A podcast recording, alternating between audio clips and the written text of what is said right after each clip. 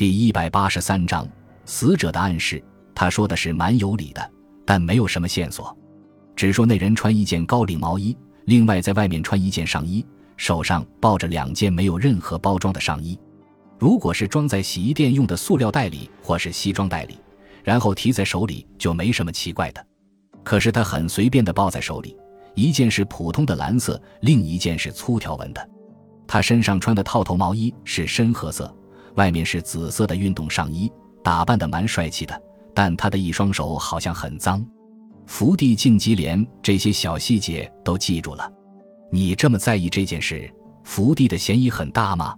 他的嫌疑确实很大，虽然凶器上没有指纹，但他有动机。如果在他那里能找到那一百五十万元现款，他就无法抵赖了。但那些钱说不定已经在流氓手里了。何况钞票上既无特别的记号，当事人也没有记下他们的号码，歹徒流动作案的可能性一点都没有吗？这句话就不像爸爸说的了。被害人用电话叫了两份鳗鱼饭。饭还没送到，就发生了凶杀案，而被杀的只有尾田登喜子一个人。对了，我忘了，父亲抓了抓头，凶手和被害人应当是很熟悉的，不会使被害人产生戒心的人。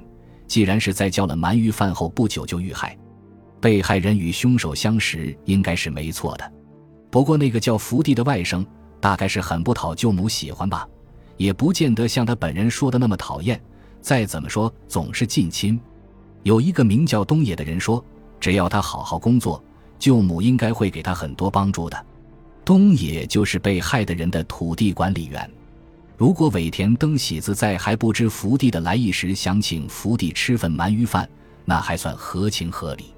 可是福地才吃过面，就是舅母要请他吃，他也应该会推辞吧？那是福地自己说的，是不是真的吃过面？还没有人能替他证实呢。嗯，看样子必须多调查被害人的生前状况了。你说他四十九岁吗？是的，他还有田地或店铺，生活很富裕，但并不是女强人那一类型的人。她过着轻松的独居生活。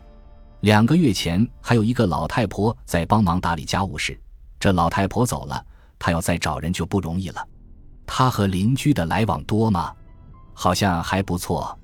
常和其他太太们一起学贴花、学三味线，和邻居们相处的不错，没有人说她的坏话。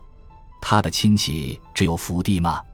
不，她去世的丈夫还有个姐姐，以及年轻的外甥女，亲戚是很多，只是福地走得比较近。这么说来，如果福地不是凶手，遗产会落到福地手里罗，所以除了眼前的现款外，他还是有动机的。但并不是有计划的谋杀，当然是某种动机使得凶手一时怒不可遏把他杀了。如果是个专业杀手，他不会在鳗鱼店伙计随时会来的情况下杀他的。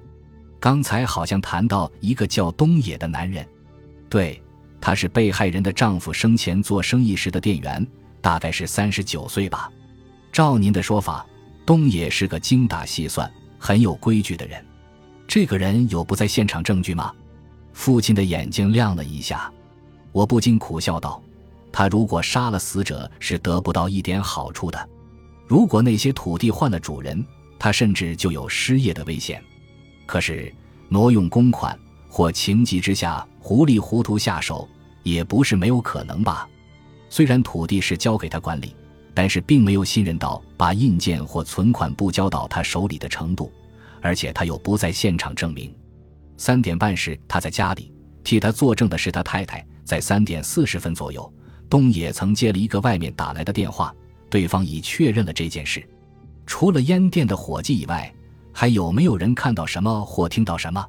从前面的电车砖用道向里走不远，有几处庙宇，是个清静空寂的地方。在前面的巷道还有一些商店。山手线这一带的人们也开始对邻居漠不关心了。我们当然还要继续做查访的工作。我的意思是，福的晋级仍然是最可疑的人。可那个穿夹克西装套装的人，你也想找到？父亲双手交叉在胸前，就是因为缺少关键性的证据，所以必须如此。如果都能够轻易找到直接证据，那么刑警就会是好差事了。但还有一件事，我觉得很奇怪。什么事？那只耙子呀，耙子，就是在庙前卖的那种耙子。你不是说死者手里拿着一只那样的耙子吗？是，我是这样说过。我莫名其妙地看着父亲。耙子有很多种类。父亲的口吻显示他开始急躁了。从刚才你所说的话里，我知道了大概的情形。有的耙子上面装饰了福神，宝船或帆；有的没有什么装饰。把手骨张开的地方叫做帆，装着饰品的地方叫做福台。升斗里面只有福神的叫声，福神。在松上贴满桂扇，上面又装饰假面具或财宝箱的就叫桂扇。还有一种叫鬼霸，并不是上面有鬼面具，而是有丑女面具。此外，很少有装饰品。翻的古书很少。因为像鬼的手，所以叫做鬼罢了。我想就是那种鬼罢了，好像把粗手指张开的样子，上面只有丑女面具。但这耙子有什么问题呢？如果就像你说的是鬼罢，那么死者是想用这个来和凶手对抗。那鬼罢真的原来是放在房梁上吗？东野是这么说的。我记得登在报上的死者照片，长得蛮好看的，身材高大。可以算是好看的，而且她化妆化得很浓，看起来不像是四十九岁的女人。这样一个漂亮又有钱的女人，难道查不出有什么桃色新闻吗？到目前为止还没有。她丈夫去世已经有七八年，但从来没有听说她有不轨的行为。在这方面，她似乎是个很保守的人，要不然就是他保密的功夫太好了。父亲带着嘲笑的口气说完后。看一看座钟，五郎，你也累了，我们去睡觉吧。不，没关系。如果您想到什么事，就说给我听吧。父亲半闭着眼睛，好像快睡着了的样子。但是我知道，当他以这种表情说出心不在焉的话时，正是他要认真思考的时候。我也没想到什么事，只是逐渐觉得福地说的是事实。父亲睁开眼睛说道：“正如你说的，如果是说谎。”谎话编的就太奇怪了，所以我要好好想一想，为什么那个人手上拿两件上衣？我也想过了，可是没有一点线索，实在想不出什么名堂。不能说完全没有线索吧？他拿着两件上衣，还说三点四十分大概还来得及，是不是这样说的？是的，但是只有这样啊，这些可以成为调查的线索了。你看，福地在看到那个拿上衣的男人时。他就会觉得奇怪，停下来看个仔细。如果换一个感觉迟钝的人，就不会认为有什么不对劲。检票员大概就是这一种人，他每天看着各式各样的带着大小行李的旅客，所以他一定会视而不见。也许是那样吧。